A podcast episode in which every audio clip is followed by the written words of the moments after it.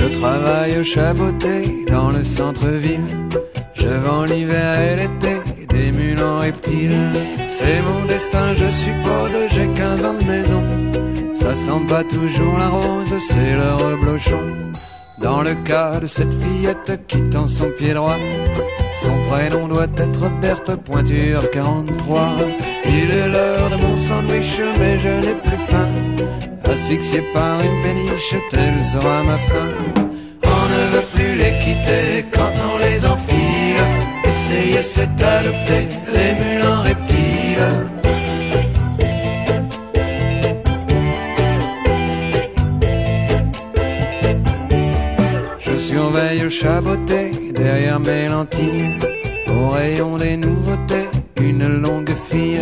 Elle regarde les savates et puis finalement, elle me dit qu'elle convoite les mules en serpent. Elle me confie son pied nu comme à une sœur. Bonjour à tous, euh, bienvenue à la causerie de la francophonie. Je suis Charles, animateur d'aujourd'hui. Nous sommes un programme de podcast dont le but de découvrir la culture francophone. 大家好， 这是一档以泛法语文化为主题的播客节目，旨在为中文世界的朋友揭开法语世界神秘的面纱。大家可以搜索“漫谈法兰西”，在喜马拉雅、苹果播客、每日法语听力找到我们。都是选自法国的歌手 Thomas Faxon 的《The Sharp Body》，嗯，一首非常俏皮、非常有意思的歌。今天我会分享一篇文章，这篇文章是由呃中国社会科学院的吴月天研究员写呃写于二零零三年的一篇叫做《英语和法语较量几百年》的文章。按使用人口的多少排列，目前世界上的语言依次是汉语、英语。印地语、西班牙语、法语、阿拉伯语、俄语、德语、葡萄牙语、意大利语，但国际通用的语言却只有英语和法语。英语和法语，但二十六个字母相同，就连许多词汇的写法也差别不大。这是因为它们都属于印欧语系，而且法国曾经占领过英国的缘故。一零六六年一月，英国国王忏悔者爱德华去世。哈罗德二世即位，当时统治诺曼底地区的公爵征服者季尧姆见有机可乘，就借口爱德华曾答应让他继承王位，率领诺曼底的贵族和来自法国的骑士渡海到不列颠南部登陆。哈罗德二世带领卫队和民军仓促迎战，中箭身亡。尧姆趁势占领伦敦，成为英国国王，而且把英国贵族赶出宫廷，用法国贵族取而代之。古法语的词汇因此得以大量进入英语，所以英语的词汇主要是源自法语。法国在17世纪达到了鼎盛时期，成为西欧典型的封建君主制国家。国王路易十四集政治、军事和财政大权于一身，建立了空前强大的绝对王权，被称为太阳王。为王权服务的古典主义文化繁荣发达，出现了一整套等级分明的规则和礼仪。当时，从宫廷装饰、言谈举止到文学艺术，法国的一切都成了欧洲各国宫廷模仿的榜样，从而使古典主义的影响在欧洲持续了一两百年之久。这方面最突出的是法语的影响。中世纪的学者只使用拉丁语写作，因此古法语相对贫乏。到文艺复兴时期，法国出现了名为七星诗社的诗歌流派。为了使法语丰富起来，诗人们大量吸收古代希腊、拉丁的词汇、各种行话、术语以及民间的俚语，结果矫枉过正，使法语变得十分的庞杂。古典主义讲究统一和规范，首相黎世流为此在一六三五年成立了法兰西学士院，规定院士人数永远保持四十位，让他们享有极高的荣誉，而给他们的任务就是编一部字典来纯洁法语。这本字典从一呃，从一六三九年开始编撰，经过两代人的努力，直到一六九四年才得以出版。院士们统一了各种方言，制定了语法规则，完成了纯洁法语的任务，使得法语成为一种最规范、最明晰、最准确的语言。从十七世纪末开始，法语就取代拉丁语成为国际上的外交语言。当时，欧洲上流社会都以会说法语为荣。在俄国，年满十八岁的贵族不会讲法语就不能结婚。当时的著名作家，甚至女皇叶卡捷琳娜二世都能用法语来写作。屠格涅夫等俄国作家的小说，其中会不时夹杂着一些法语，就是受到法语影响的痕迹。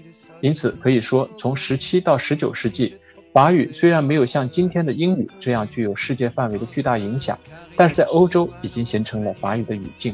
法语是怎么衰落的呢？从十八世纪开始，法国出现了一系列重大的社会变革。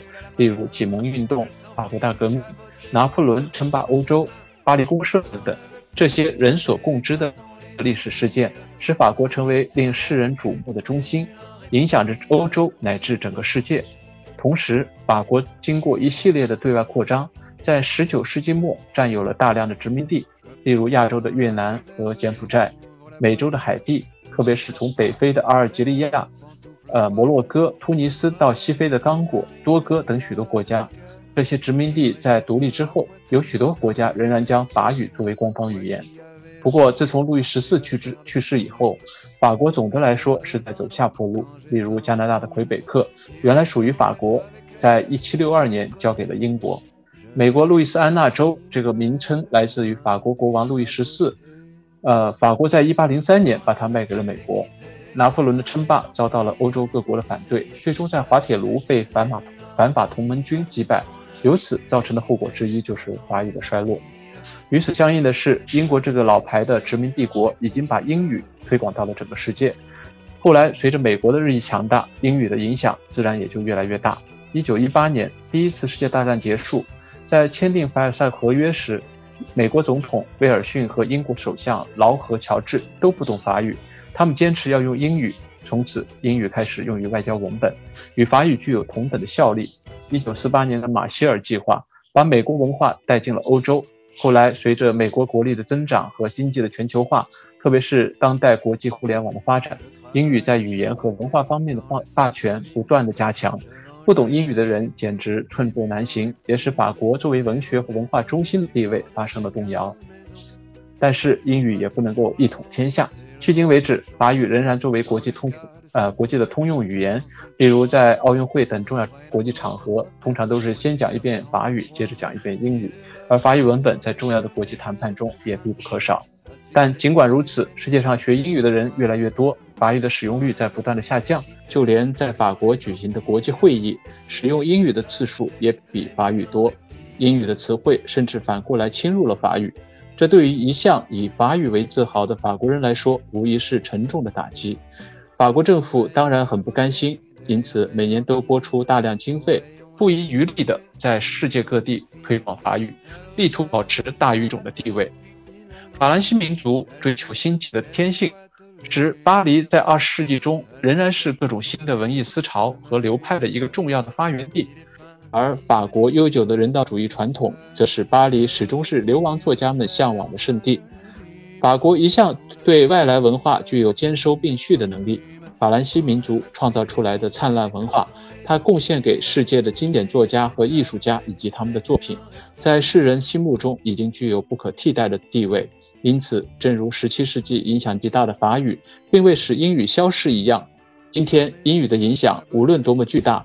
同样也不可能取代法语和其他语言，在世界性的文化与民族文化之间，除了对抗性的一面之外，也有互补的和相互启示的一面。例如，欧洲文化在19世纪末侵入拉丁美洲，拉丁美洲的文化并未因此而消亡，反而兼收并蓄地发展成了一个相对独立的完整体系，最终以魔幻现实主义震动了世界。因此，全球化语境的前景不是由英语一统天下，而是在英语不断扩大影响的同时，各种具有民族特色的文化也会得到发展，从而造成两者相互影响和交融的局面，来共同促进世界文学和文化的繁荣。好了，这就是今天的分享，我们下一期节目再见。Conserve la pantoufle droite, me traverse les narines, dilate mon cœur, me réchauffe la poitrine comme une liqueur. Moi qui avais le bourdon, j'ai la chair de poule, et même la chair de dindon quand j'éteins l'ampoule. Il me semble être avec elle, elle à mes côtés Je rêve d'une vie nouvelle, loin du chaboté veut plus les quitter quand on les enfile. Essayer c'est adopter les mules reptiles. On ne veut plus les quitter quand on les enfile. Essayer c'est adopter les mules reptiles.